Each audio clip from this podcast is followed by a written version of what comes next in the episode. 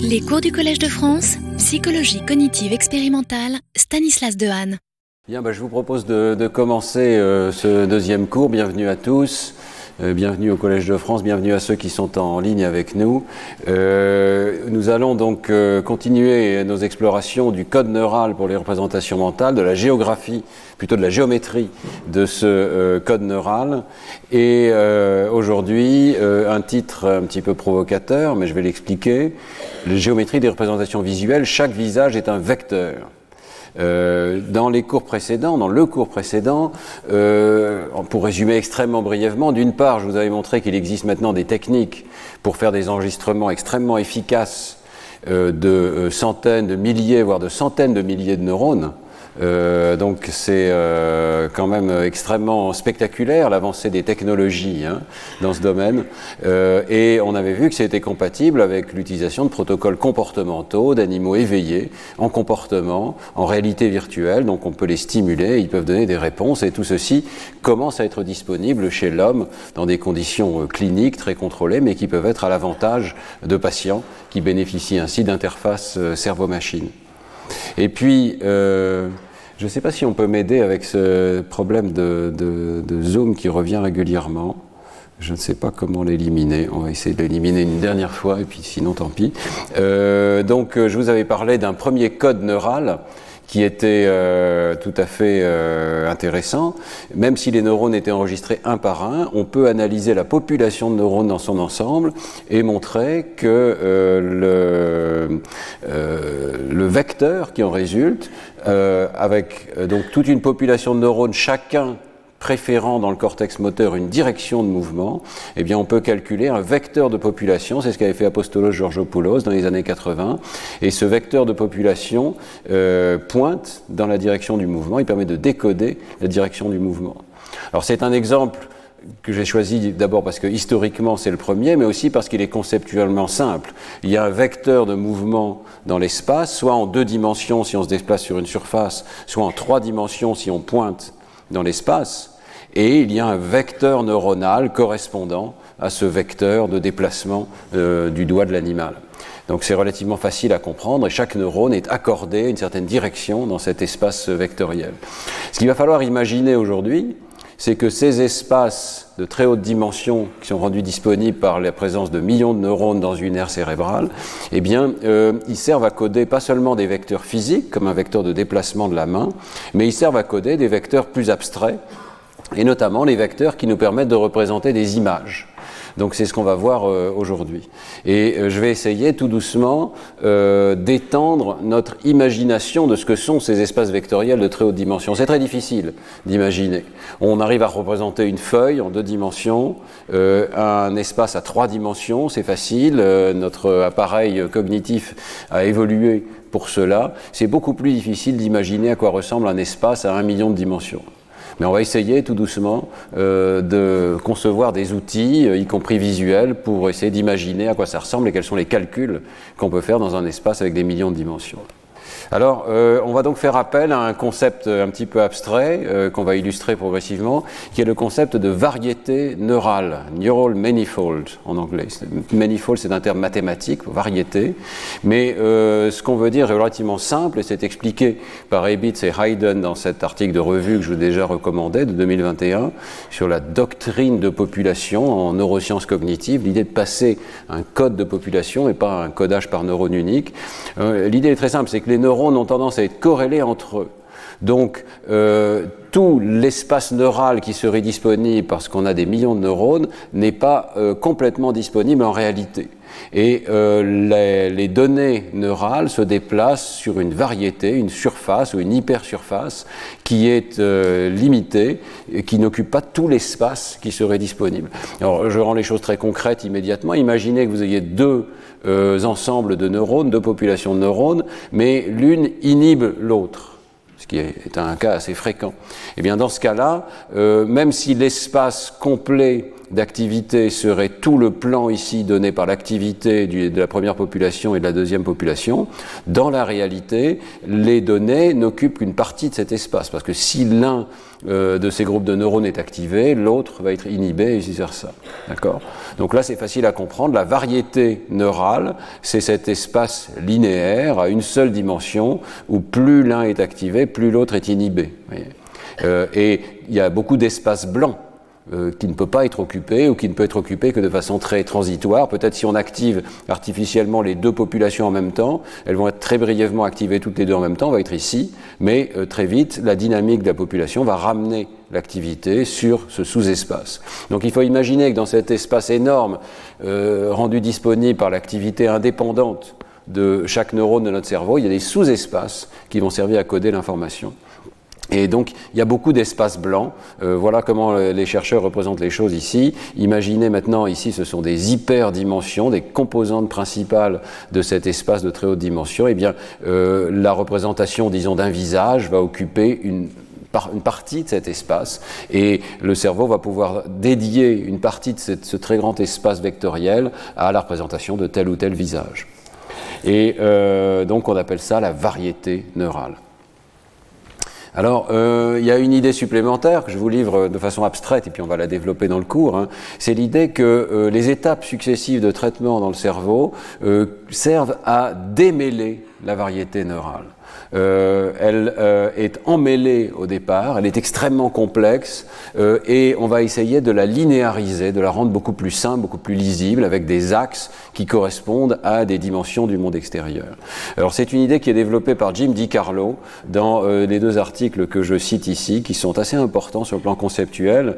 il dit ben, le, le, problème principal dans le cas de la reconnaissance visuelle des objets, c'est l'invariance je dois être capable de reconnaître une voiture ici, euh, qu'elle soit dans une position normale ou tournée, qu'elle soit dans un décor particulier, et je dois être capable de la séparer avec une sorte de ligne extrêmement nette, ici catégorique, de toutes sortes d'autres euh, représentations visuelles qui ne sont pas des voitures. Si je, suis capable de catégoriser le concept de voiture, c'est parce que je suis capable de tracer cette frontière catégorielle. Alors, euh, si on réfléchit maintenant à la manière dont le système nerveux code ce type d'information, eh bien chacune de ces images en entrée sur notre rétine va être associée à une distribution d'activité sur la population de neurones ici, et ça va correspondre à un point dans cet espace de très haute dimension de points dont les coordonnées sont les activités neuronales de chacun des neurones de la population qui nous intéresse. Donc chaque image correspond à un point. Mais toutes les images de voitures correspondent à toute une série de points et donc tracent cette fameuse variété neuronale.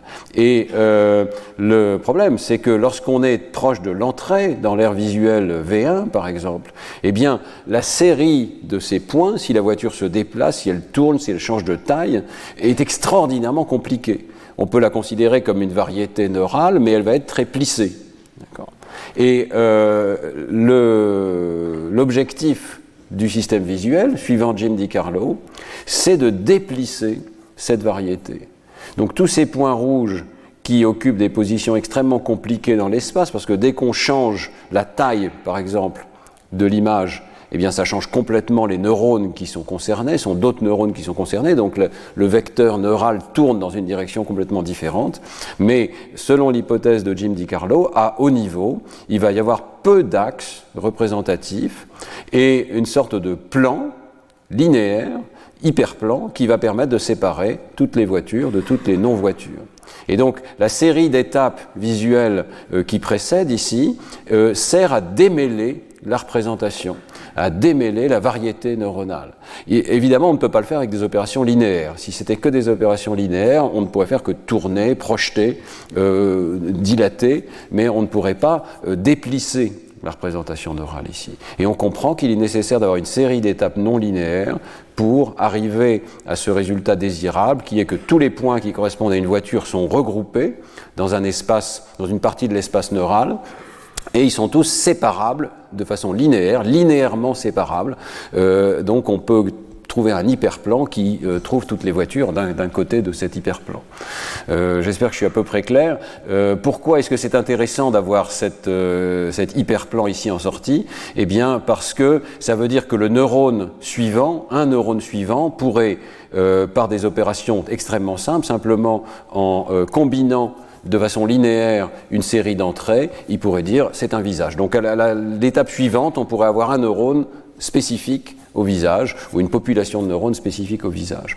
Donc le, caractère linéairement décodable est souvent confondu dans la littérature avec le caractère explicite de la représentation. On dit qu'ici il y a une représentation explicite de la catégorie voiture parce que je peux la séparer linéairement de toutes les autres représentations, alors qu'ici, il y a une représentation implicite, évidemment, dans V1. Euh, toute l'information doit être là, quelque part, sur la présence d'une voiture. Mais elle est plissée, elle est extrêmement complexe, elle n'est pas explicite. Voilà pour les concepts un petit peu. Alors on va essayer de les appliquer à la hiérarchie euh, neurale que vous connaissez dans le cortex visuel depuis euh, les aires V1, V2, V4 et le cortex inférotemporal. Et, et il y a cette prédiction donc que le cortex inférotemporal contient un espace vectoriel démêlé dans lequel les dimensions sont compréhensibles et qui permet la reconnaissance visuelle. Et on va l'étudier tout à fait particulièrement dans euh, un cas euh, particulier qui est donc les visages la présentation des visages. Et je vous présente, euh, ce n'est pas un hasard ici, un visage particulier, c'est le visage du professeur Doris Tsao, qui est à UC Berkeley, qui était avant à Caltech, et qui a fait une série de recherches absolument extraordinaires sur la présentation des visages, et je, la remercie particulièrement parce qu'elle m'a prêté un certain nombre de diapositives que j'ai adaptées pour ce cours. Alors, euh, retraçons un tout petit peu euh, l'histoire de la représentation des visages. Dès les années 80, les chercheurs euh, enregistrent des neurones dans le cortex inférotemporal et de temps en temps, ils trouvent un neurone, et on est vraiment à la période de, l'étude des neurones uniques ici, ils trouvent un neurone euh, qui répond sélectivement à un visage plutôt qu'à euh, des non-visages. Ici, un neurone, c'est un seul neurone hein, qui a répondu à ces différentes images. Sans doute ici le visage du chercheur lui-même, c'est comme ça que la découverte est faite, et puis ensuite d'autres visages, des animaux, des photos, etc. Le neurone décharge fortement uniquement au visage. Ce sont des découvertes qui sont anecdotiques, mais qui sont faites par beaucoup de groupes, qui sont rapportées dans une série de publications, notamment par Dave Perrett ici, par Bob DeSimone, par beaucoup d'autres. Euh, je vous ai parlé des travaux de Tanaka, euh, et on s'aperçoit que quelque part dans euh, la profondeur du lobe temporal, un niveau antérieur ici, il y a pas mal de réponses au visage. ensuite survient l'IRM, et euh, c'est euh, une avancée assez importante parce qu'elle permet de voir tout le cerveau. Euh, on était auparavant avec l'électrophysiologie de, de, de, pénétration d'électrodes euh, sans être guidé et sans avoir la, la tridimensionnalité du cerveau. Grâce à l'IRM, on peut voir tout le cerveau et on peut voir le cerveau humain en particulier.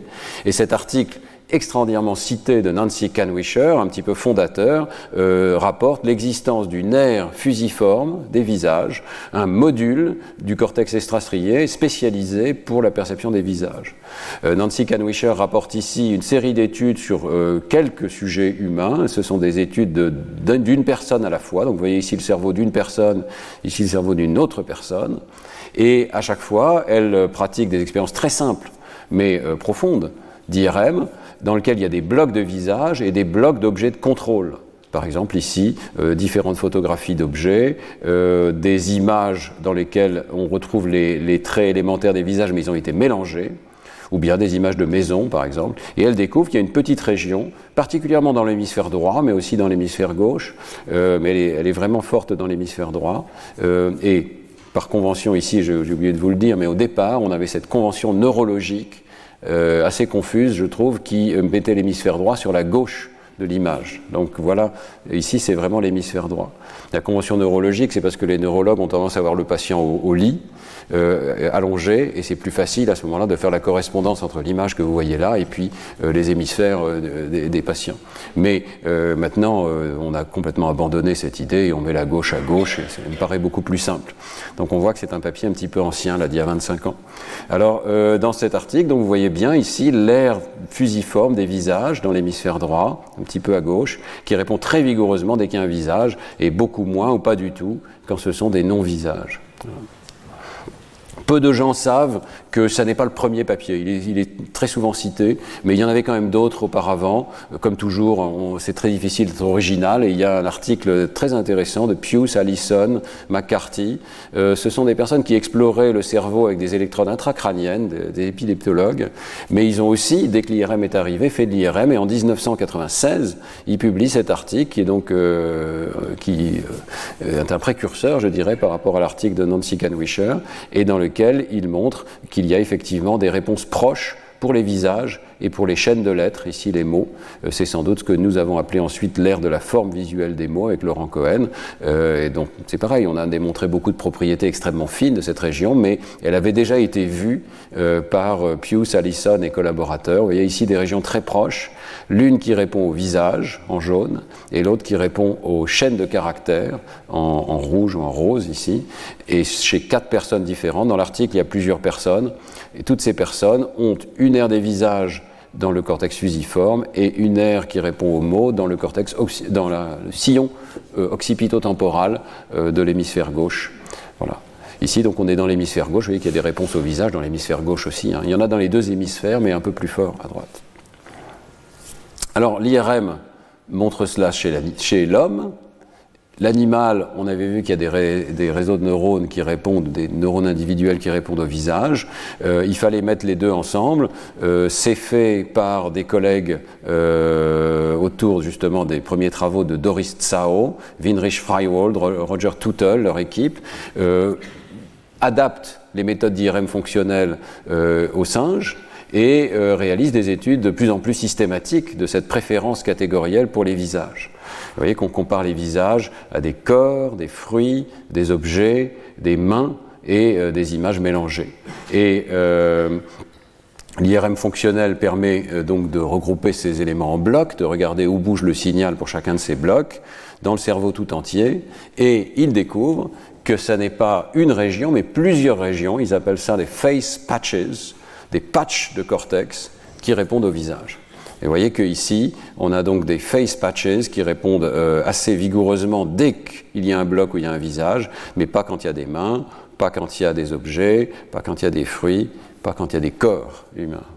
Donc euh, c'est une très forte sélectivité qui est observée chez le singe, comme elle a pu être observée dans le travail de Nancy Canwisher chez l'homme.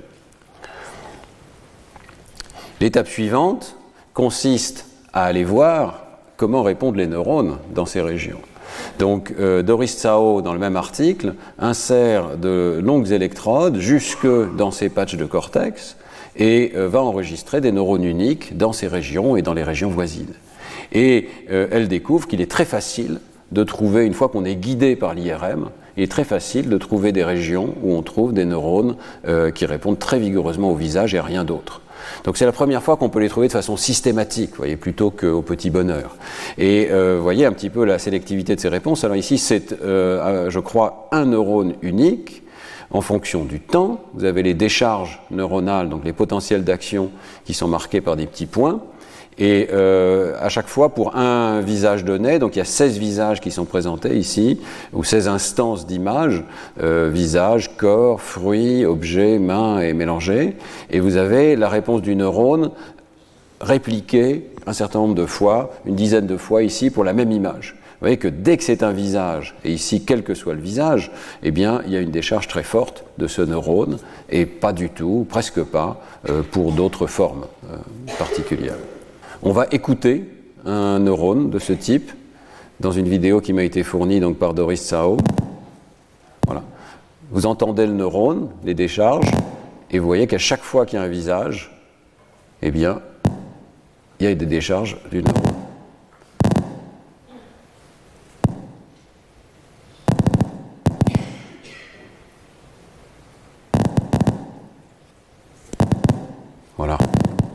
C'est un neurone vraiment particulièrement sélectif ici, hein, parce qu'il y a très peu de taux de décharge de base, et donc on entend les décharges presque uniquement lorsqu'il y a un visage.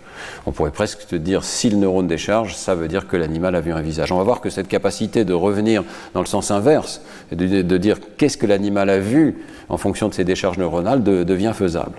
Alors, euh, Doris Sao euh, rapporte dans cet article très important de Science quelque chose d'extraordinaire, c'est que si j'enregistre si mon électrode est placée dans ce patch de cortex détecté par l'IRM, jusqu'à 98% des neurones dans cette région sont sensibles au visage et à rien d'autre. sont très sélectifs au visage. Donc euh, c'est vraiment une forme d'ultra spécialisation qui est confirmée ici par l'étude chez l'animal. Euh, Nancy Canwisher avait parlé d'un module qui répond au visage. Et cette idée de module sélectif euh, est largement confirmée ici par les études chez l'animal. Donc euh, euh, vous voyez ici une image qui est aussi très intéressante sur le plan graphique, parce que Doris Sao, pour la première fois, parvient à résumer la réponse de plus de 180 cellules du cortex inférotemporal du singe macaque par une seule figure. Sur cette figure, vous voyez en couleur la réponse normalisée vers 100, 200 millisecondes de la cellule, donc le taux de décharge qui est euh, rapporté entre 0 et 1 ici, avec aussi la capacité d'inhibition par rapport à la ligne de base. Et euh, vous avez toutes les cellules qui sont représentées verticalement et tous les stimuli qui sont représentés horizontalement. 16 visages, 16 corps, 16 fruits, etc. Et vous voyez que pour l'immense majorité des neurones, il y a un taux de décharge très vigoureux pour les visages, ou au moins pour certains des visages, et euh, pas du tout pour les autres catégories d'objets. Et même si vous regardez là-haut, je crois que cette image est ordonnée en fonction de la différence entre visage et non-visage. Donc les cellules ont été ordonnées. Vous voyez que là-haut, il y a quelques cellules qui ont l'air de ne pas répondre au visage, mais si ça se trouve, en fait, elles s'inhibent au visage et donc en fait, elles codent toujours. C'est peut-être des cellules inhibitrices qui s'inhibent euh, au moment où on présente un visage. Donc il y a toujours on a l'impression, pratiquement dans toutes les cellules de ce circuit, une réponse particulière au visage par rapport à d'autres catégories d'objets. Une très très grande sélectivité que l'on retrouve ici lorsqu'on fait la moyenne de ces réponses à travers euh, toutes les cellules. Alors évidemment, la question suivante, c'est euh, quel est le code? Comment des visages particuliers sont codés? Est-ce que c'est juste des neurones qui détectent les visages ou bien est-ce qu'il y a un code pour des visages uniques? La première euh, observation, euh, qui est faite euh, là encore par Winrich Freiwald et Doris Tsao avec Margaret Livingston, c'est que les neurones répondent aussi à des visages simplifiés, des visages dessinés et combinés comme une sorte de portrait robot ici. Donc vous voyez très bien les réponses. C'est pas tout à fait aussi fort qu'avec un visage réel, mais c'est quand même tout à fait remarquable de voir que des neurones peuvent répondre à une image très simplifiée alors qu'ils ne répondent pas à un objet complexe ou simplement au contour du visage. Donc, euh, à partir du moment où on sait qu'on peut simplifier le dessin, euh, Doris Tsao et Winrich Freiwald se lancent dans une étude très systématique des paramètres du visage qui vont faire bouger les neurones. Et on, essaye, vous voyez qu'on commence à voir apparaître cette idée d'un espace très vaste de variations possibles.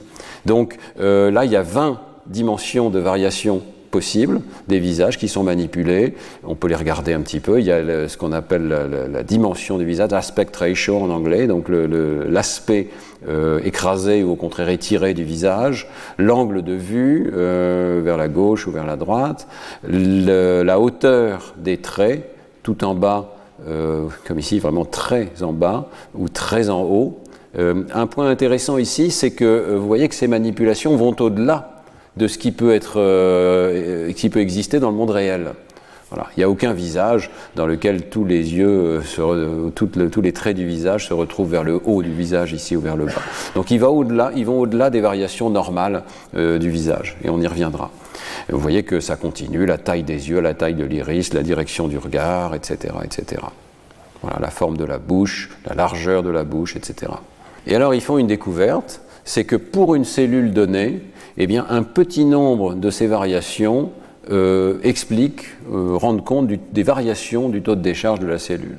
Donc vous voyez ici un exemple de cellule dans lequel il y a une courbe plate pour la plupart des variations qui ont été manipulées, mais pour 5 variation particulière ici, il y a euh, une variation significative du taux de décharge de la cellule, en particulier la taille de l'iris, ou la direction du visage, ou euh, la forme globale écrasée ou pas du visage. Et euh, de manière générale, ils trouvent que 88% des cellules qu'ils enregistrent sont accordées à l'une ou l'autre des directions qui ont été manipulées.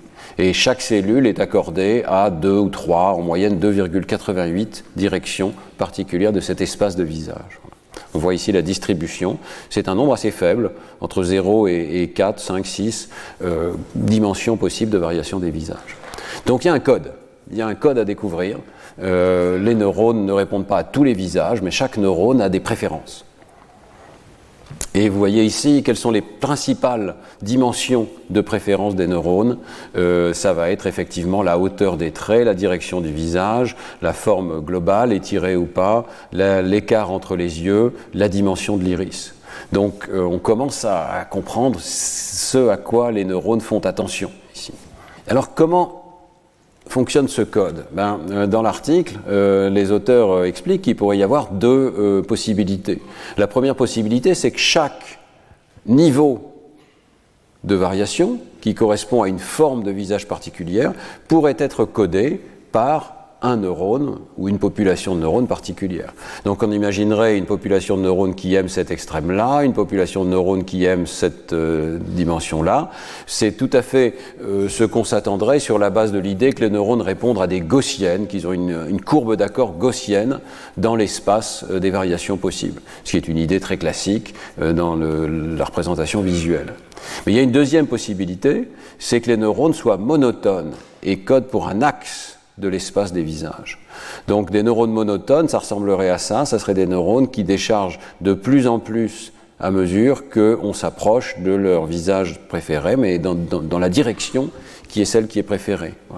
Donc des neurones qui ont des réponses monotones sur tout l'axe de variation, dans un sens ou dans l'autre. Alors quelle est euh, la réponse? Eh bien, euh, la réponse, c'est plutôt des neurones monotones. Ce n'est pas absolument systématique, mais ce que vous voyez ici, c'est euh, un certain nombre de cellules et, euh, à quel euh, point particulier de l'espace est-ce qu'elles préfèrent répondre? Et vous voyez avec la distribution en dessous ici que par exemple pour la direction du visage, la plupart des neurones préfèrent les extrêmes. Donc il y a très très peu de neurones qui répondent de façon spécifique au milieu de cette échelle. Il y a beaucoup de neurones qui répondent aux extrêmes. Et c'est le cas pratiquement pour toutes ces variations. Ici, c'est extrêmement clair pour l'excentricité des yeux. Euh, il y a des neurones qui préfèrent des yeux très resserrés, il y a des neurones qui préfèrent des yeux très écartés, mais il n'y a pas de neurones qui préfèrent les yeux au milieu. Euh, c'est vraiment des axes de variation euh, du taux de décharge des neurones ici vous voyez que c'est le cas pour pratiquement tous ces euh, traits ici, sauf peut-être la, forme globale du visage. Donc euh, la plupart des cellules répondent de façon monotone, et euh, c'est là que ça devient intéressant. ça les induit à répondre de façon maximale à des stimuli qui peuvent s'écarter radicalement de la réalité, qui vont au-delà des variations normales que l'on trouve dans les visages de la vie quotidienne, dans les visages que l'animal a réellement rencontrés. Alors, euh, c'est un point intéressant parce que ça explique quelque chose avec lequel vous êtes extrêmement familier, c'est votre capacité de reconnaître euh, des caricatures. Cette personne, celle-ci, ou celle-ci, qui a d'autres des caractéristiques d'ailleurs non humaines dans l'image. Euh, alors, ce sont des caricatures que j'ai trouvées sur Wikimedia de Stéphane Lemarchand, mais c'est quelque chose qui ne va pas du tout de soi. Vous, voyez ici pour la première fois des euh, images qui sont extraordinairement déformées, qui n'ont plus grand-chose à voir, qui vont bien au-delà de l'espace euh, de variation euh, des, des, visages que vous avez pu réellement voir de M. Sarkozy, par exemple, avec les yeux extraordinairement déplacés vers le bas, des oreilles gigantesques, c'est pas possible. Pourtant, c'est encore plus facile à reconnaître que le visage d'origine. Au moins aussi facile que le visage d'origine. Alors, les réponses neuronales peuvent expliquer euh, notre capacité de reconnaître des caricatures, parce que nos neurones sont capables d'aller au-delà euh, des propriétés normales des visages. En fait, comme ils codent pour des axes de variation, mais si on va au-delà de l'axe, on a des superstimuli. Et donc, les caricatures sont des superstimuli pour nos neurones qui répondent au visage.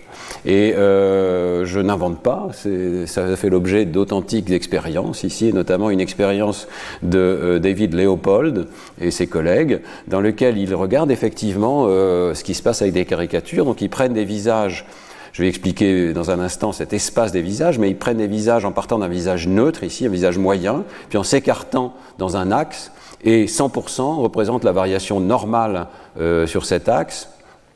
Et ils peuvent aller au-delà de 100%, jusqu'à 160% euh, de variation des visages. Et euh, la première, le premier résultat, c'est qu'effectivement, plus on s'écarte du zéro, du visage moyen, plus c'est facile de reconnaître une personne donnée. Et évidemment, il y a une courbe sigmoïde, c'est-à-dire qu'à un certain moment, ça sature et on, a une reconnaissance parfaite. Mais euh, l'idée que le pourcentage de caricaturisation explique la reconnaissance des visages est bien établie ici. Et puis la deuxième chose qu'ils établissent, c'est au niveau neuronal. Euh, les neurones répondent effectivement de façon monotone de plus en plus à mesure qu'on va vers une caricature d'un visage donné. Donc ici, euh, vous avez un neurone qui est illustré avec quatre directions de visage différents. Et dans toutes ces directions, soit le neurone ne répond pas, mais s'il répond, eh il va répondre de façon de plus en plus importante, de plus en plus euh, forte et monotone euh, en fonction du pourcentage de caricaturisation et on arrive à des caricatures de 160% ici qui sortent de l'espace normal des visages mais qui sont toujours reconnaissables. Ce n'est pas tout à fait des caricatures, on va peut-être pas assez loin ici pour appeler ça une caricature, mais ce sont quand même des, des variations qui n'auraient pas été possibles dans le monde naturel. Alors il est temps qu'on explique un petit peu plus ce qu'on veut dire par espace vectoriel pour les visages. En fait, c'est une idée assez ancienne euh, qui est issue de l'informatique, des sciences cognitives, mais reprise maintenant par les neurosciences cognitives. Alors si on repart des recherches de Doris Tsao, euh, ce que euh, je vous ai montré jusqu'à présent, c'est que l'un des patchs de cortex qui répond au visage, celui du milieu, pourrait se correspondre à un espace vectoriel dans la mesure où d'abord le code neural n'est pas l'objet d'une cellule, mais il est distribué à travers de nombreuses cellules. Chaque cellule code pour un certain nombre d'axes de variation, par exemple le déplacement des yeux, l'espacement des yeux. Et donc on peut considérer que si on regarde la population tout entière, eh bien, euh, les, taux de décharge de ces différentes cellules sont comme les coordonnées d'un visage dans cet espace de visage. Donc essayez d'imaginer qu'un visage est euh, identifié par une série de nombres qui correspondent à ces coordonnées sur toutes ces possibilités de variation.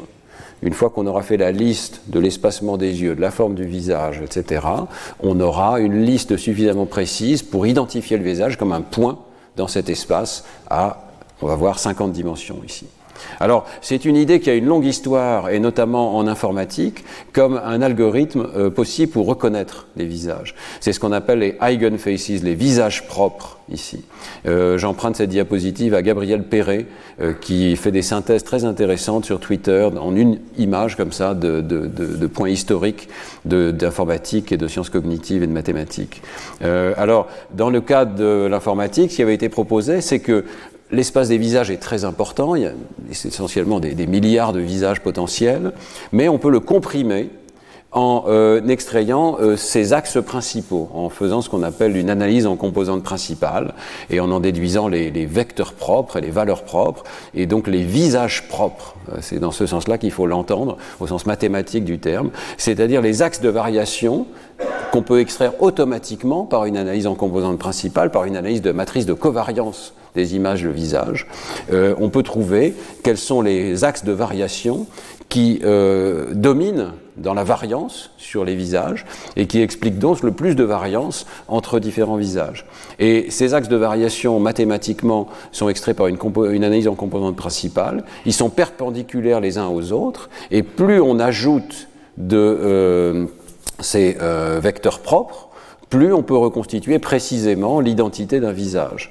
Donc ici, il y a une petite animation. Vous voyez que si on part d'un visage, il y a deux visages possibles ici, eh bien, euh, on peut les approximer par une somme avec de plus en plus de composantes euh, une somme pondérée donc de ces fameux visages propres, vecteurs propres dans l'espace des visages. Et donc cette idée était déjà apparue en informatique il y a déjà pas mal de temps, par Turk and Pentland, 1991, euh, et je suis sûr qu'on pourrait trouver encore des précurseurs. Hein.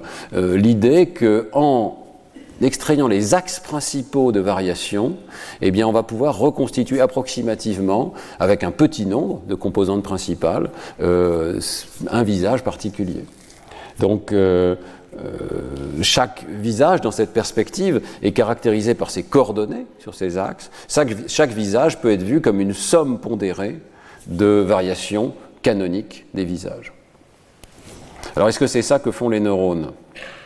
Eh bien, euh, d'abord, il faut vous dire que c'est devenu maintenant, ce type d'idée est devenu le modèle de référence pour la représentation psychologique des visages. Et au niveau psychologique, l'idée qu'il y a un espace vectoriel pour les visages est devenu tout à fait classique en sciences cognitives. J'ai choisi ici une publication très récente dans PNAS, mais il y a tout un historique. Euh, et euh, le point d'aboutissement, c'est ce qu'on appelle le modèle des visages de BAL, Basel Face Model, qui est un espace formel dans lequel on peut manipuler des visages avec euh, des, des visages qui sont en trois dimensions et des axes distincts pour la forme et pour la texture des visages. Donc il y a d'abord des variations de forme que vous pouvez voir ici. Vous voyez la première, la deuxième et la troisième composante principale, et puis des variations de texture qui expliquent par exemple les variations de couleur de peau, mais aussi euh, d'illumination du visage, de rides, etc. Et alors, bien comprendre que euh, maintenant, à partir du moment où on a un tel espace, n'importe quel visage, le visage de n'importe quel d'entre vous dans cette salle, correspond à un point dans cet espace un point dans un espace à une cinquantaine de dimensions ici. Et dans l'article, les chercheurs euh, étudient si ça a du sens sur le plan psychologique, si, si cet espace est raisonnable, euh, la distance entre les points devrait prédire la similarité. Donc si nous trouvons des visages similaires, c'est parce que dans cet espace vectoriel de haute dimension, les points sont proches. Est-ce que c'est vrai? Et quelle est la bonne distance? Est-ce que c'est la distance euclidienne, qui est simplement euh, la distance euh, en ligne droite entre ces deux points, ou bien est-ce que c'est par exemple l'angle euh, entre deux vecteurs? Donc ils vont tester cette hypothèse dans cet article en choisissant 232 paires de visages très soigneusement choisis pour pouvoir séparer ces hypothèses. Ils couvrent certains euh, morceaux de cet énorme espace des visages, mais ils permettent de séparer une mesure de l'espace de la distance euclidienne ou une mesure de la distance en termes angulaires ici, le cosinus de l'angle. Et euh, ils testent aussi les prédictions de plusieurs réseaux de neurones, on ne va pas rentrer dans le détail, hein. mais euh, la méthode aussi est intéressante. Il s'agit ici de trier des paires de visages. Donc le sujet reçoit des paires de visages, 232 paires, et pour chacune de ces paires, il va devoir les placer sur un écran en disant euh, je les mets tout en bas si elles sont vraiment identiques. Donc ici il y a des exemples de visages identiques de référence et je les mets tout en haut s'ils sont extraordinairement différents. Et ici il y a le maximum de différence qui est présenté. Et euh, donc de cette manière-là on obtient des jugements de similarité de la part des sujets, c'est de la pure psychologie, la psychophysique, hein. et on obtient que les jugements de dissimilarité, donc le placement sur cette échelle ici normalisé, euh, est parfaitement bien expliqué par euh, la, la distance euclidienne dans l'espace des visages. Si la distance euclidienne est proche si les vecteurs sont proches dans ce grand espace à 50 dimensions, eh bien, euh, le sujet va dire c'est le même visage, ou ça se ressemble. Et puis, plus on s'écarte de façon monotone ici, plus vous voyez qu'on prédit un jugement dissimilaires, ce sont des visages différents. Euh, il y a pas mal de détails dans cet article qui sont intéressants. si le sujet vous intéresse, je, vous invite à le regarder. Et en particulier, l'idée que la distance euclidienne est le meilleur prédicteur. Donc il faut vraiment tenir compte des coordonnées des points, pas seulement de la direction des vecteurs, qui donnerait le cosinus de l'angle, mais de la distance réelle entre les points. Ça correspond au fait qu'on est capable de juger la quantité de déformation et pas seulement la direction d'une déformation. Bon, cela dit, ça n'est pas un effet majeur dans cet article, donc je pense que les, choses ne sont pas complètement encore euh, clarifiées. Euh, un point intéressant aussi, c'est que par le biais de euh, ce calcul, on arrive à un espace isotrope c'est pour ça que la distance euclidienne tout simple fonctionne. Il n'y a pas besoin de pondérer les différents axes, alors qu'il y en a beaucoup, hein, euh, parce que les axes sont déjà normalisés par l'écart type des variations des visages dans le monde naturel. Donc euh, on a un espace dans lequel il y a du sens de tourner, euh, parce que toutes ces dimensions sont isotropes, toutes ces directions sont isotropes. On arrive donc à l'idée que euh, lorsque nous reconnaissons des visages, eh bien, euh, nous avons en fait peut-être compilé des statistiques sur les principaux axes de variation. Nous faisons quelque chose comme peut-être une analyse en composantes principales lorsque nous apprenons à reconnaître des visages dans notre enfance. Hein. Et ensuite, ces variations principales que nous avons extraites, eh bien, euh, elles nous servent à représenter n'importe quel visage nouveau. N'importe quel visage nouveau est un point dans cet espace de coordonnées que nous avons appris. Et ceci pourrait expliquer un des effets dominants de la perception des visages qu'on appelle l'effet d'autres races, c'est-à-dire le fait que quand les visages que nous voyons euh, sortent trop du domaine que nous avons appris. Par exemple, nous sommes européens et nous allons en Chine pour la première fois, et eh bien tous les visages euh, chinois euh, se ressemblent. On a beaucoup de mal à faire la différence entre des personnes particulières, beaucoup plus qu'une personne qui est née, qui est née dans le pays.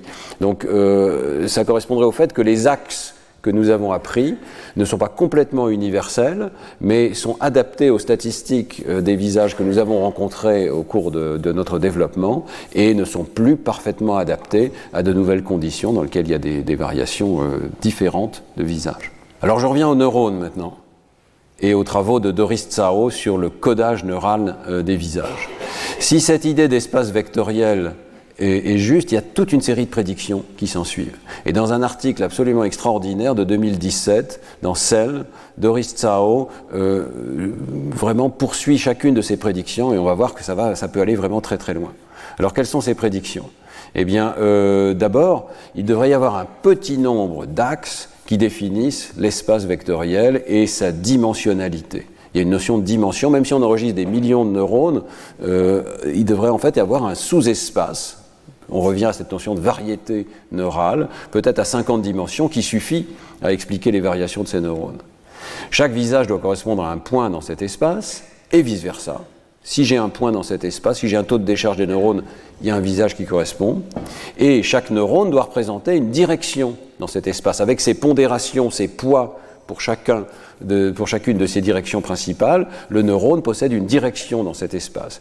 Le neurone devrait avoir une variation monotone lorsqu'on augmente le poids d'un stimulus dans cette direction donnée, et les variations perpendiculaires à cet axe devraient avoir aucun effet sur le neurone, s'il a vraiment un espace isotrope et avec une notion de, perpendicularité. Alors je ne sais pas si vous êtes familier avec cette notion de perpendicularité en une seconde. C'est évidemment très simple dans un espace à deux dimensions, comme la surface d'une table. Vous avez une direction et puis celle qui est à angle droit. D'accord? Voilà. Mais ça marche aussi en trois dimensions, et à trois dimensions, pour une direction donnée, il y a tout un plan de direction perpendiculaire à la première. Et si vous passez maintenant à 4, à 5 dimensions, il y a tout un hyperespace de variations qui sont perpendiculaires à un axe donné. D'accord? Et ça, c'est la théorie des espaces vectoriels. Et donc, ça veut dire qu'il va y avoir toute une série de visages, un énorme espace de visages perpendiculaire à une direction donnée. Toutes ces variations, on prédit qu'elles ne devraient pas avoir d'effet sur le neurone qui ne s'intéresse qu'à un axe euh, de variation donnée. Et enfin, si la dimensionnalité est suffisamment petite, ben un petit nombre de neurones qu'on enregistre qui formerait un ensemble de bases. Je reviendrai sur ce concept, mais dans les espaces vectoriels, il y a une notion de base. Et eh bien, si on arrive à caractériser une base pour cet espace vectoriel, on doit pouvoir reconstruire n'importe quel visage. Et donc, on doit pouvoir dire quel visage a été vu simplement en enregistrant quelques neurones. Pas rien. Voilà toutes ces prédictions. Alors, euh, toutes ces prédictions sont déroulées magnifiquement dans euh, le papier de Doris Tsao. D'abord, elle euh, propose une paramétrisation des visages qui est très proche de cet espace de balle des visages, avec une distinction entre la forme et l'apparence. La forme, c'est de combien il faut bouger l'écartement des yeux, les oreilles, la forme du visage pour le ramener à un visage moyen. Et puis l'apparence, c'est le niveau de gris puisqu'elle travaille avec des images en niveau de gris ici, euh, qui euh, peut varier d'un point à l'autre de l'image. Donc pour rendre les choses très concrètes, ici, donc on est parti d'un visage moyen, il y a cette notion d'un point central dans l'espace des visages, c'est le visage moyen. Et puis ce visage moyen, si on lui applique des déformations d'abord d'apparence, on va changer son niveau de gris. Donc là, je crois que j'ai une petite animation. Voilà. Si vous changez le niveau de gris du visage, voilà ce que ça produit. Hein. Vous avez toutes sortes de visages possibles. Et puis ensuite, on applique 25, enfin, une transformation à 25 dimensions pour arriver à la forme du visage. Et vous voyez là toutes ces variations qui sont, qui sont essayées, qui permettent de retrouver la forme d'un visage particulier. Donc il y a d'abord dans le travail de Doris Sao une première proposition qui est que ce sont ces dimensions-là qui comptent pour les neurones. Et c'est ce qu'elle va tester. Alors, elle part de cet espace à 50 dimensions, elle va l'échantillonner en produisant 2000 visages qui seront autant de stimuli pour l'animal, pour les neurones de l'animal, euh, et euh, qui euh, tapissent en quelque sorte tout cet espace. 2000 c'est énorme, mais vous avez vu tout à l'heure dans le, film que je vous ai montré que pour tester un neurone, on peut aller très vite. Les neurones répondent extrêmement rapidement, hein, de l'ordre de 100 à 200 millisecondes. Donc on peut, en présenter plusieurs par seconde et tester 2000 visages n'est pas si difficile que ça. Alors elle enregistre dans les patchs de cortex AM et ML et MF ici que, vous voyez, donc avec l'idée qu'en ciblant, on peut enregistrer plein de neurones qui répondent au visage, et elle caractérise les variations pour chaque cellule de réponse. Donc vous avez ici un premier neurone qui ne répond qu'à la variation sur la dimension de forme numéro 3 et à rien d'autre. Vous avez ici un autre neurone qui répond à deux variations d'apparence, et pas aux dimensions de forme, par exemple. Et donc ça marche, un petit peu comme le travail sur les caricatures tout à l'heure, mais, maintenant ce sont des vraies images de visage en niveau de gris réaliste. Et euh, première découverte, euh, cette distinction entre forme et apparence rencontre au moins en partie, de la division entre des patchs euh, de cortex inférotemporal. Le patch le plus antérieur répond principalement à l'apparence, et il semblerait que les variations de forme soient normalisées en premier par le patch le plus postérieur, ici MLMF. Alors deuxièmement, j'ai perdu mon titre, si la relation entre euh, les visages et les neurones est linéaire, ben, elle doit pouvoir être inversée par une simple inversion de matrice. Je, m'explique en une seconde. Si la réponse de chaque cellule est une somme pondérée de chacun des traits, donc il y a 50 features ici qui sont comme des templates en anglais, des, images de référence de visage, eh bien euh, chaque neurone est caractérisé par ses poids. S1, S2, S50 sur ces différents axes. Et on a vu que beaucoup de ces poids sont nuls, mais quelques-uns sont positifs ici. Donc la réponse d'un neurone, c'est une somme pondérée ici. Du coup, la réponse de tous les neurones, c'est un produit matriciel. Les réponses de tous les neurones ici sont des produits de toutes ces pondérations à travers les mêmes traits, 50 traits élémentaires ici. Eh bien, ça veut dire qu'on peut inverser ce procédé, cette matrice est inversible ici, on va pouvoir reconstruire les 50 traits qui caractérisent un visage, et donc le visage lui-même, sur la base d'un nombre de réponses ici euh, neuronales particulières. Une fois qu'on a appris évidemment cette matrice, c'est-à-dire une fois qu'on a compris à quoi répond chaque neurone. Si on a compris ses poids, on peut inverser cette matrice et reconstruire le visage de départ. Alors voilà, ça marche. Donc euh, Doris Tsao a enregistré 205 cellules. Au passage, elles ne sont pas enregistrées en même temps, hein, mais les réponses sont suffisamment reproductibles pour qu'on puisse le faire à travers des jours différents, puis reconstituer une population euh, virtuelle en quelque sorte. Et donc avec 205 cellules, vous avez suffisamment de précision pour caractériser quel visage a été vu, quelles sont ses coordonnées dans l'espace à 50 dimensions, et reconstruire le visage qui a effectivement été vu. Et là, vous avez trois exemples. À gauche, le visage qui a réellement été vu par l'animal. À droite, le visage qui a été reconstruit, le portrait robot, qui a été reconstruit sur la base des neurones de l'animal. Et que ça marche quand même remarquablement bien, y compris des variations assez fines euh, de ces visages. Donc on en est là. On ne sait pas le faire évidemment avec euh, des données humaines parce qu'on n'a pas d'enregistrement aussi fin euh, neuronaux euh, dans l'espèce humaine. Par imagerie cérébrale, on ne peut pas atteindre le même niveau de, précision, pour l'instant en tout cas.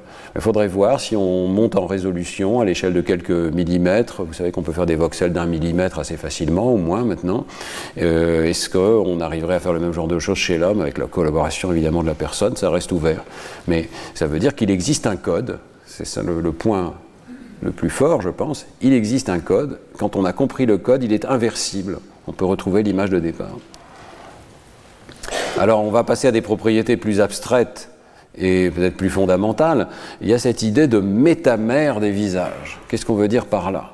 Eh bien, chaque visage, je l'ai dit, c'est une somme pondérée de traits.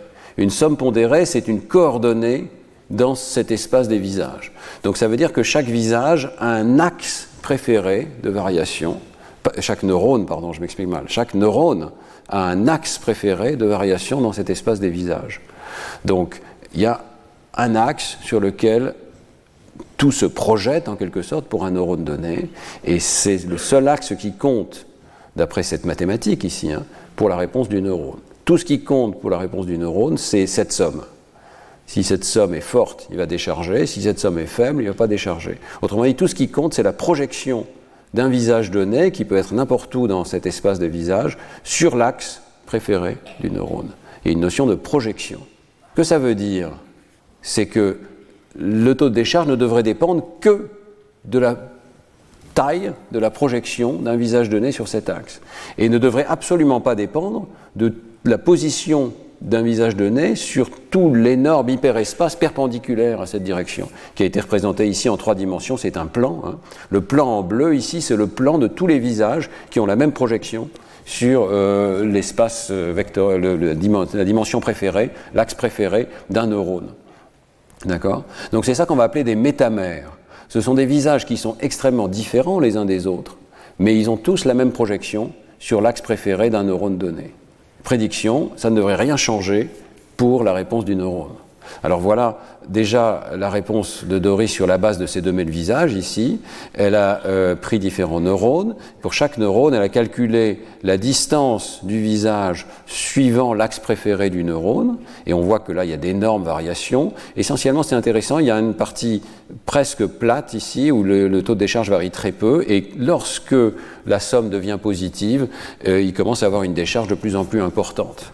Au passage, pour ceux qui font de l'intelligence artificielle, ça ressemble énormément aux unités qu'on appelle ReLU, euh, Rectifier Linear Units, des unités qui rectifient, qui sont linéaires, mais uniquement sur la partie droite de la courbe ici, et qui sont plates sur la partie gauche de la courbe. Donc vous voyez, il y a une réponse en tout cas monotone en fonction de euh, la projection sur l'axe préféré. Et ce qui est intéressant, c'est l'absence de variation totale dans la direction opposée. Il peut y avoir de grosses variations sur des directions orthogonales, mais il n'y a pas de changement du taux de décharge du neurone. Elle va quantifier ça très finement en regardant voilà, comment varie le taux de décharge sur un axe perpendiculaire pour différents neurones. Euh, le taux de décharge ne varie pas du tout, alors que le visage change. Hein. Ça, c'est important. Vous voyez que ce n'est pas du tout le même visage. Mais ce neurone particulier ne s'intéresse pas à ces variations-là, il s'intéresse qu'à un axe particulier de variation, il ne bouge pas en fonction de ces variations-là. Alors, euh, c'est tellement important que Doris Tao refait une expérience dédiée entièrement à cette idée, parce que là, c'était la diapo précédente est fondée sur les 2000 visages qu'elle avait testés au départ. Dans une expérience dédiée à cette question, elle euh, génère spécifiquement des visages qui sont euh, générés en ligne pendant l'expérience pour un neurone donné. Donc, l'expérience consiste à trouver l'axe principal de variation d'une cellule, ce qu'elle appelle le STA ici, l'axe principal orthogonal, un ou deux axes principaux orthogonaux, et a immédiatement généré, grâce à cet espace de visage, des centaines de stimuli, en l'occurrence 144 stimuli dont on voit la matrice ici, qui euh, varient sur ces axes, et a testé immédiatement pour un neurone donné, dans la même journée, euh, les variations suivant ces différents axes. Et vous voyez ici cette courbe qui n'est pas tout à fait linéaire, mais qui est monotone en fonction de la variation sur l'axe préféré du neurone, répliquée donc avec des nouveaux stimuli, et puis euh, les variations sur des axes orthogonaux, aucun euh, effet particulier sur le taux de décharge des neurones. Donc il y a vraiment une sorte d'espace vectoriel avec des propriétés d'orthogonalité, de projection, euh, qui, sont, qui sont visibles ici. Alors cet espace vectoriel, jusqu'à présent, on a dit c'est une sorte d'analyse en composantes principales des images, euh, et pourquoi pas, mais l'analyse en composantes principales est une opération linéaire, et j'ai dit aussi au départ qu'il fallait certainement des opérations non linéaires pour déplisser les, variétés neuronales.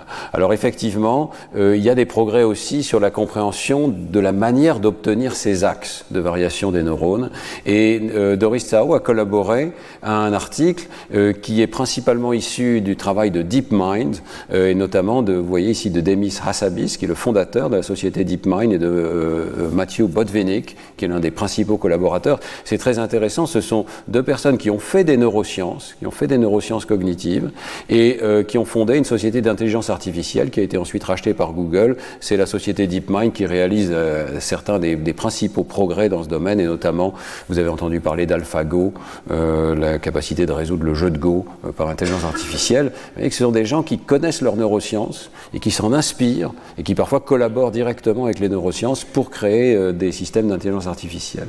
Alors ici, euh, ils amènent à la question des visages un, outil de l'intelligence artificielle qu'on appelle les auto-encodeurs, euh, et en l'occurrence les bêta-VAE, euh, donc, qui sont une forme particulière d'auto-encodeur. Je ne vais pas rentrer dans le détail, mais l'idée de l'auto-encodeur, c'est que par une série d'étapes non linéaires, on essaye de trouver un code comprimé de faible dimension qui représente l'entrée suffisamment bien pour qu'on puisse aussi avoir un décodeur qui reconstruise l'entrée avec le plus de précision possible. Et les techniques d'intelligence artificielle permettent aujourd'hui d'entraîner un auto-encodeur de ce type. Il y a plusieurs types d'auto-encodeurs, c'est-à-dire de trouver la, compression, la réduction de dimension la plus importante qui soit néanmoins fidèle, qui trouve les dimensions appropriées. Et donc ils ont appliqué ça au visage. Au lieu de le faire manuellement, trouvant les dimensions et, en appliquant ensuite une, analyse en composante principale, ici ils l'ont fait automatiquement en nourrissant le réseau de plein de visages et en regardant quelles sont les dimensions qui sont au centre. alors il y a une idée supplémentaire, c'est que le bêta variational autoencoder, le bêta VAE, euh, variationnel avec cette caractéristique bêta, il a un terme supplémentaire qui force les représentations centrales à être le plus indépendantes possible, à coder des dimensions séparées euh, de, l'espace de départ. Et euh, donc l'idée, c'est qu'ils euh, essayent d'avoir des variables identifiées ici au niveau central, qui soient les plus indépendantes les unes des autres, qui correspondent à des facteurs génératifs invariants pour les variations des autres facteurs par exemple euh, l'âge. Alors on va voir tout de suite, je rentre, je rentre dans les détails, vous aurez des explications et ces diapositives vous donneront le, pointeur vers les explications. Hein. Mais euh, sachez que euh, en intelligence artificielle, ça marche. On arrive à donner donc tout un paquet de visages à ce type d'auto-encodeur et on trouve au niveau central un code très compact dont les unités sont interprétables en fait parce qu'elles sont suffisamment indépendantes les unes des autres. Par exemple ici il y a une unité dans le réseau de neurones artificiels qui code pour l'âge. Il y en a une qui code pour la taille du menton. C'est assez facilement interprétable. Par exemple l'ethnicité ici ou la forme du visage. Et alors ce qui est frappant, c'est que euh, lorsqu'on applique maintenant ces dimensions-là plutôt que celle que Doris Tsao avait choisie manuellement euh, pour son étude, eh bien on s'aperçoit que ça explique encore mieux les variations des neurones. Donc, il faut comprendre que dans un espace vectoriel euh, gigantesque, il y a des tas de directions possibles. Il faut essayer de trouver la base qui est la plus représentative de ce qui se passe chez les neurones ici. Et ici, non seulement les neurones continuent de répondre de façon monotone à des variations particulières, par exemple ici la longueur des cheveux, je crois que je serai à un extrême de, cet axe ici. Hein. Euh, vous voyez que ce neurone s'intéresse à la longueur des cheveux, mais ce qui est nouveau, c'est qu'il s'intéresse à rien d'autre, ou pratiquement à rien d'autre. Autrement dit, les chercheurs ont trouvé ici des axes de variation tels que chaque neurone ne préfère pratiquement qu'une seule de ces dimensions. Alors que tout à l'heure, vous vous souvenez, il y avait environ trois dimensions, jusqu'à 5, 6, 7 qui étaient préférées par les neurones. Donc on a l'impression qu'ils ont aligné les axes de variation des visages pour, que, pour comprendre que chaque neurone répond à une dimension bien particulière. Il n'était pas exactement celle qui était prédite par, euh, par l'analyse en composante principale initiale.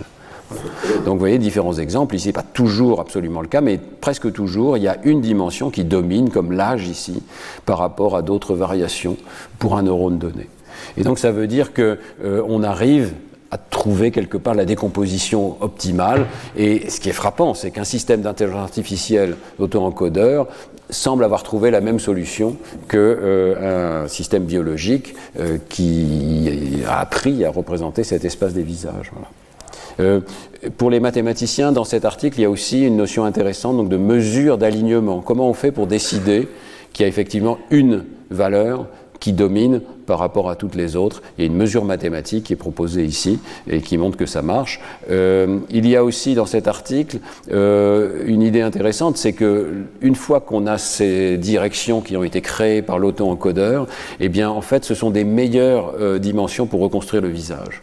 Donc les dimensions de Doristaro étaient déjà pas mal, mais euh, le modèle de Doristaro serait ici, et vous voyez que le bêta VAE a réussi à mieux reconstruire les visages. C'est pas immédiatement apparent quand on regarde les images ici, enfin on voit qu'il y a des reconstructions qui sont, qui sont correctes, mais euh, euh, ils disent que si on, vraiment si on compare les choses, toutes choses égales par ailleurs, eh bien le modèle d'auto-encodeur a donné des meilleures représentations de ce que font les neurones, à tel point qu'on arrive à une meilleure reconstruction du visage à partir des neurones quand on utilise ces dimensions-là. Ce qu'il faut retenir, donc, c'est l'idée que, on en a souvent parlé, le cerveau est un statisticien, il est bombardé de données, eh bien, il a l'air de créer quelque chose comme un auto-encodeur ou une compression des données, une analyse en composantes principales.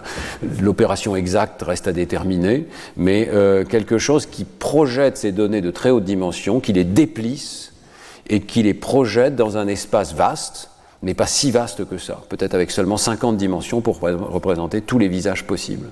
Voilà. Donc il trouve les axes de variation et il déplisse les variétés de sorte que chaque visage occupe un point bien précis et reproductible dans cet espace. Alors ces études euh, soulignent aussi un point intéressant, euh, et je vais terminer là-dessus, c'est qu'il commence à avoir, vous voyez, des comparaisons très systématiques entre les réseaux de neurones artificiels et les enregistrements neuronaux. Euh, les réseaux de neurones artificiels peuvent être utilisés pour prédire les enregistrements neuronaux, par exemple en utilisant simplement une, régression multiple, comme on vient de le voir, en voyant que les, les neurones artificiels ont des axes de variation qui prédisent les variations des neurones réels. Alors, euh, ça a été l'objet de plusieurs articles, notamment de l'équipe de Jim DiCarlo, euh, proposer un brain score. Un brain score, ça serait euh, l'adéquation d'un modèle de réseau de neurones artificiel avec les enregistrements cérébraux et donc avec le cerveau. Euh, l'idée est intéressante parce qu'actuellement, on optimise les systèmes de vision artificielle sur ordinateur euh, simplement sur la base de leur performance pour reconnaître un jeu d'images. Typiquement, c'est ImageNet qui est utilisé, et là, vous voyez la progression de cet objectif d'informatique d'arriver à mieux reconnaître euh, des images de ImageNet. Mais euh, dans cet article, les chercheurs soulignent que c'est peut-être un autre but, et pas forcément euh, le même, euh, d'arriver à optimiser pour le brain score, c'est-à-dire la meilleure prédiction de ce que font les neurones de notre cerveau. Et ils montrent effectivement que les deux ne vont pas forcément ensemble. On a progressivement optimisé la performance sur ImageNet, c'est-à-dire la performance d'intelligence artificielle du réseau à reconnaître ces images, mais le brain score, lui, ne bouge pas forcément exactement en parallèle. Et notamment dans les années les plus récentes, on arrive à des améliorations d'intelligence artificielle, de reconnaissance des images, mais qui s'écartent en réalité de ce que fait le cerveau. Et euh, les auteurs proposent un réseau de neurones qu'ils appellent Cornet, qui lui est l'un des meilleurs en termes de brain score. Il est ici, c'est-à-dire qu'il a un meilleur fit, il, colle mieux avec euh, les données euh, d'enregistrement neuronaux. Alors à quoi ça peut servir d'avoir un modèle de réseau de neurones qui colle bien avec le cerveau? Même si ce n'est pas celui qui a peut-être les meilleures performances pour l'intelligence artificielle. Eh bien, ce qui est intéressant, c'est qu'une fois qu'on a un modèle d'un neurone ou un modèle d'une population de neurones, eh bien on peut utiliser toutes les techniques d'intelligence artificielle classique pour jouer avec ce réseau, pour prédire euh, à quoi chaque unité devrait répondre, et par exemple pour changer l'image et ça, c'est un point très intéressant. Une fois qu'on a la sortie, ici, on peut remonter en arrière et essayer de trouver des images qui devraient faire répondre le neurone encore mieux. Alors, il y a tout un exercice intéressant là-dessus. Je vous ai mis plusieurs articles, mais notamment celui de, de Bashivan ici, où un réseau à convolution arrive à prédire 89% de la variance dans les réponses de neurones. On est ici dans l'ère V4, hein, donc en, en amont du cortex inférotemporal. Et ensuite, ils utilisent une descente de gradient pour changer l'image et essayer de trouver des images qui font répondre les neurones encore mieux. Euh, vous êtes familier de la descente de gradient comme une manière de changer les poids synaptiques ici. C'est-à-dire qu'on regarde la différence entre la sortie du réseau et ce qu'on désirait comme comportement, et on va propager le gradient pour changer les poids synaptiques. Mais ici, c'est une autre forme de descente de gradient dans lequel on regarde, euh, on essaye de maximiser le taux de décharge du neurone, et on va changer l'image et on va propager euh, le gradient en sens inverse pour changer l'image de manière à trouver une image qui prédise le mieux et qui optimise le mieux plutôt euh, les réponses des neurones. Alors il y a deux manières de changer les réponses des neurones, soit s'intéresser juste à un neurone et ne pas se préoccuper de ce que font les autres et augmenter, essayer d'augmenter la réponse d'un neurone, soit, et c'est encore plus intéressant, essayer d'augmenter la réponse d'un seul neurone sans changer les autres. Voyez ici. Donc c'est ce qu'ils appellent le one hot population control, changer un neurone mais faire en sorte que les autres n'aient pas bougé. Ici, on ne s'intéresse pas à ce que font les autres, on les laisse libres de changer. il montre qu'on arrive à faire les deux, et donc on arrive à créer des images que vous voyez ici, qui sont des images synthétiques, auxquelles le chercheur n'aurait jamais pensé, mais qui sont optimisées d'après le réseau de neurones pour faire répondre le neurone, et dont effectivement, donc ici vous avez le taux de neurones prédit et ici le taux de, décharge neurale pardon, euh, effectif, mesuré, voyez qu'on n'est pas tout à fait sur la diagonale, mais enfin on a trouvé des stimuli qui effectivement font décharger les neurones de façon beaucoup plus intense que tout ce qu'on avait auparavant. Des images naturelles ou des courbures comme celle-ci ne suffisent pas à activer le neurone au taquet, au maximum. Donc c'est une utilisation assez euh, étonnante de ces réseaux de neurones, de dire on va trouver des images qui font mieux décharger les neurones. Il y a un article de Pont, ses collaborateurs, tout récent, avec Margaret Livingstone, euh, qui montre qu'on peut effectivement, progressivement, par un algorithme génétique, alors muter les images d'entrée et trouver par exemple un neurone qui répond à ça. C'est une manière un petit peu objective de dire il y a des neurones qui filtrent les visages. Ce neurone, euh, on a trouvé une sorte de stimulus euh, qui ressemble à un visage, qui le, fait répondre. On est parti de rien, on est parti d'aucune hypothèse, on est parti du bruit, mais avec cet euh, algorithme de, mutation génétique, on arrive à trouver des super stimuli pour ce neurone. Bon, je, trouve cette approche à la fois intéressante et je suis un petit peu sceptique parce que c'est pas très clair qu'elle nous permette de comprendre ce que fait le réseau. Elle nous permet de trouver des nouveaux stimuli, mais ça n'est pas la même chose que de comprendre ce que fait le réseau. Mais enfin, euh, c'est quand même impressionnant à quel point la compréhension d'un réseau de neurones artificiels permet de générer de nouveaux stimuli. Alors je termine en mentionnant euh, quelque chose qui est assez étonnant en intelligence artificielle, c'est la capacité justement de changer le stimulus pour faire des attaques adversariales. Vous avez peut-être vu euh, ce terme dans la terminologie de l'intelligence artificielle. Qu'est-ce que ça veut dire exactement? C'est quelque chose de pas intuitif, mais qui a à voir justement avec la géométrie de ces espaces hyperdimensionnels. Il est possible de prendre une image, qui est parfaitement reconnu par le réseau. Par exemple, une image de panda ici, peut-être pas parfaitement, mais enfin, euh, voilà, le réseau dit c'est un panda. Il a raison. Il a appris à reconnaître des images, il a appris à reconnaître la catégorie de panda. Eh bien, c'est une propriété mathématique de ces réseaux de neurones qu'il est possible de rajouter de toutes petites variations. Mais vous voyez, comme il y a des variations sur chaque pixel dans cet espace de très haute dimension, ça veut dire qu'on peut s'éloigner pas mal de l'image de départ. Et il est possible de trouver une direction en se servant d'un gradient ici, de sorte que l'image a été très peu modifiée, mais le réseau de neurones dit c'est un gibbon. Et, ça peut être bien pire que ça. Je vous montre un autre exemple. Le réseau de neurones a été entraîné avec les panneaux de la route. C'est un panneau de stop, il a raison. On lui rajoute une petite attaque adversariale, choisie, hein, juste dans la bonne direction. Et le réseau de neurones dit euh, c'est un autre panneau de la route. C'est un panneau de céder le passage. C'est très grave, évidemment. Euh, si vous imaginez des applications pratiques où on essaye de reconnaître une personne donnée et c'est la seule qui soit autorisée à rentrer dans le laboratoire, ben là on a des attaques. Et alors ce qui est frappant, c'est que nous, avec notre système visuel, on regarde ces images et on se dit mais comment c'est possible? C'est évidemment que c'est un panda. Euh, comment c'est possible que le réseau de neurones se trompe? Euh, Mais cette attaque très particulière, presque digitale, d'additionner spécifiquement des poids particuliers a permis de tromper le réseau de neurones. Alors il y a plein d'attaques euh, je vous ai mis quelques éléments ici. Ce qu'on a appelé ici, c'est une attaque white box, c'est-à-dire qu'on connaît le réseau de neurones, on peut calculer les dérivés, on peut trouver des images de ce type. Mais il y a des attaques de type black box, on ne sait pas quel est le réseau de neurones exactement, mais comme on connaît l'ensemble d'entraînement, on peut quand même trouver des attaques adversariales de ce type, pour tous les réseaux de neurones apparemment, en tout cas beaucoup de réseaux de neurones avec le même genre d'architecture. Et on peut aussi empoisonner euh, l'ensemble d'entraînement. Ça, c'est une idée intéressante et terrible. Dans l'ensemble d'entraînement, vous avez maintenant des millions d'images. Personne ne peut les regarder à la main. Eh bien, euh, l'empoisonner, ça veut dire que vous allez étiqueter une image comme celle-là euh, de la mauvaise manière. Vous allez dire, par exemple, euh, ça, c'est une image qui appartient à l'ensemble rouge. C'est en fait un, signe de, de ralentissement. Et si vous avez la mauvaise étiquette dans l'ensemble d'entraînement, eh bien, le réseau de neurones va apprendre que tout ce qui est autour de ce point-là, euh, c'est la mauvaise catégorie.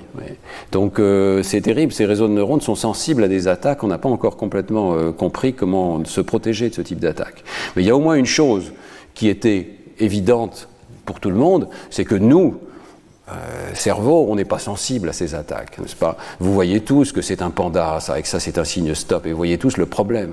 Donc on n'est pas sensible à ces attaques. Eh bien, il y a un article tout récent de, Jim DiCarlo, euh, Guo et al., sur Archive, je ne l'ai pas vu paraître encore, qui dit, ben non, nous sommes parfaitement sensibles à ces attaques. Nos neurones, en tout cas, sont sensibles à ces attaques. Après tout, nos neurones sont au sommet d'un réseau de neurones réels, biologiques, mais on peut les attaquer.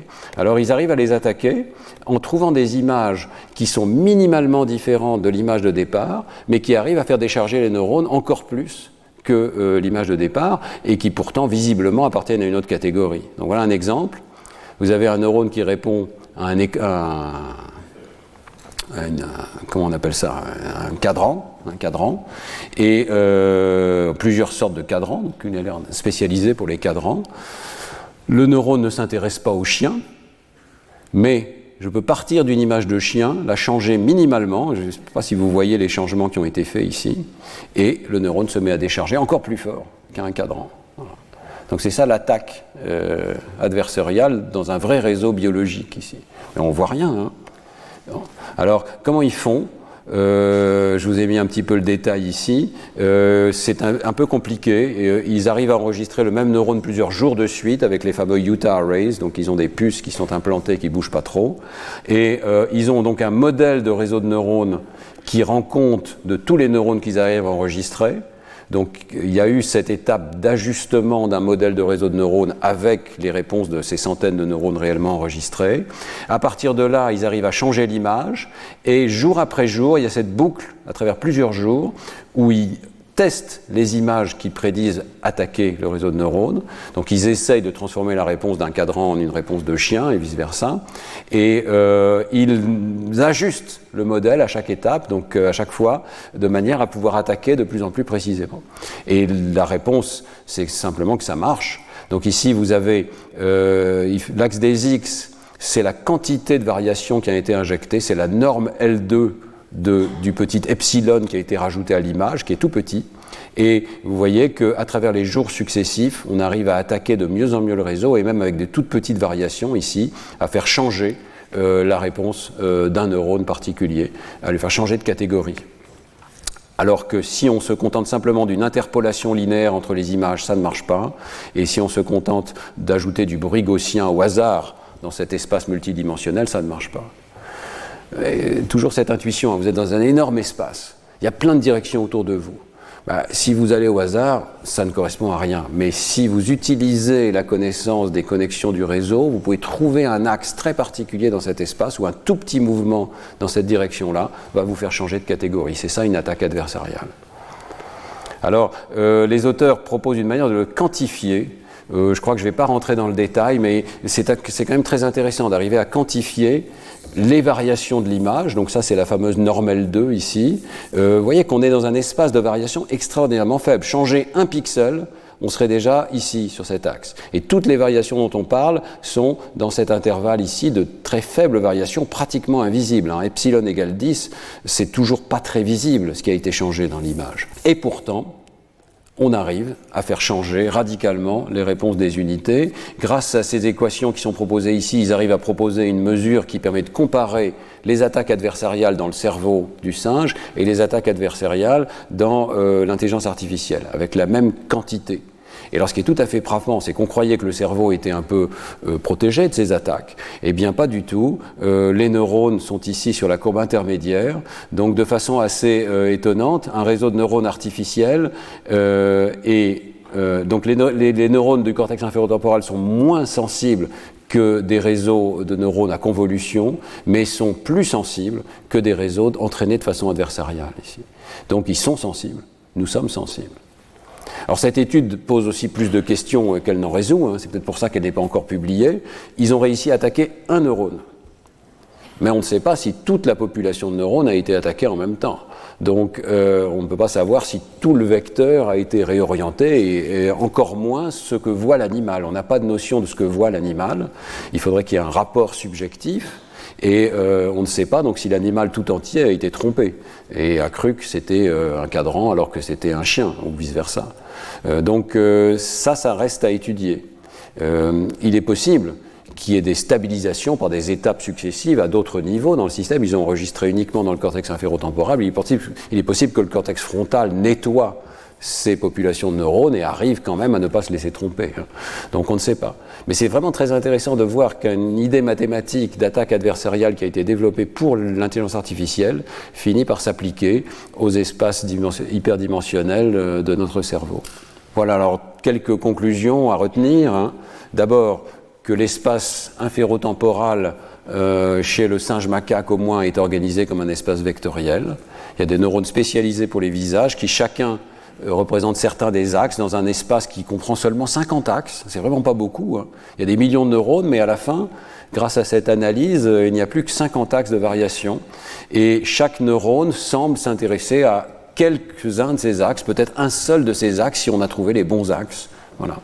Si on les trouve par un auto-encodeur. Il est donc possible de parler d'orthogonalité dans cet espace et de métamère, des visages qui sont perpendiculaires les uns aux autres. Et il est possible d'utiliser les réseaux de neurones pour trouver non seulement des meilleurs stimuli, pour les cellules, mais aussi des attaques adversariales qui sont assez étonnantes, ou une image qui ne devrait pas faire partie de l'ensemble qui fait répondre un neurone finit par le faire répondre. Voilà, je, vais m'arrêter là. La semaine prochaine, nous continuerons notre exploration des propriétés de ces espaces vectoriels pour coder l'information visuelle euh, et pour communiquer, comme principe de communication entre les aires cérébrales. Merci beaucoup de votre attention. Retrouvez tous les contenus du Collège de France sur www.colège-2-france.fr.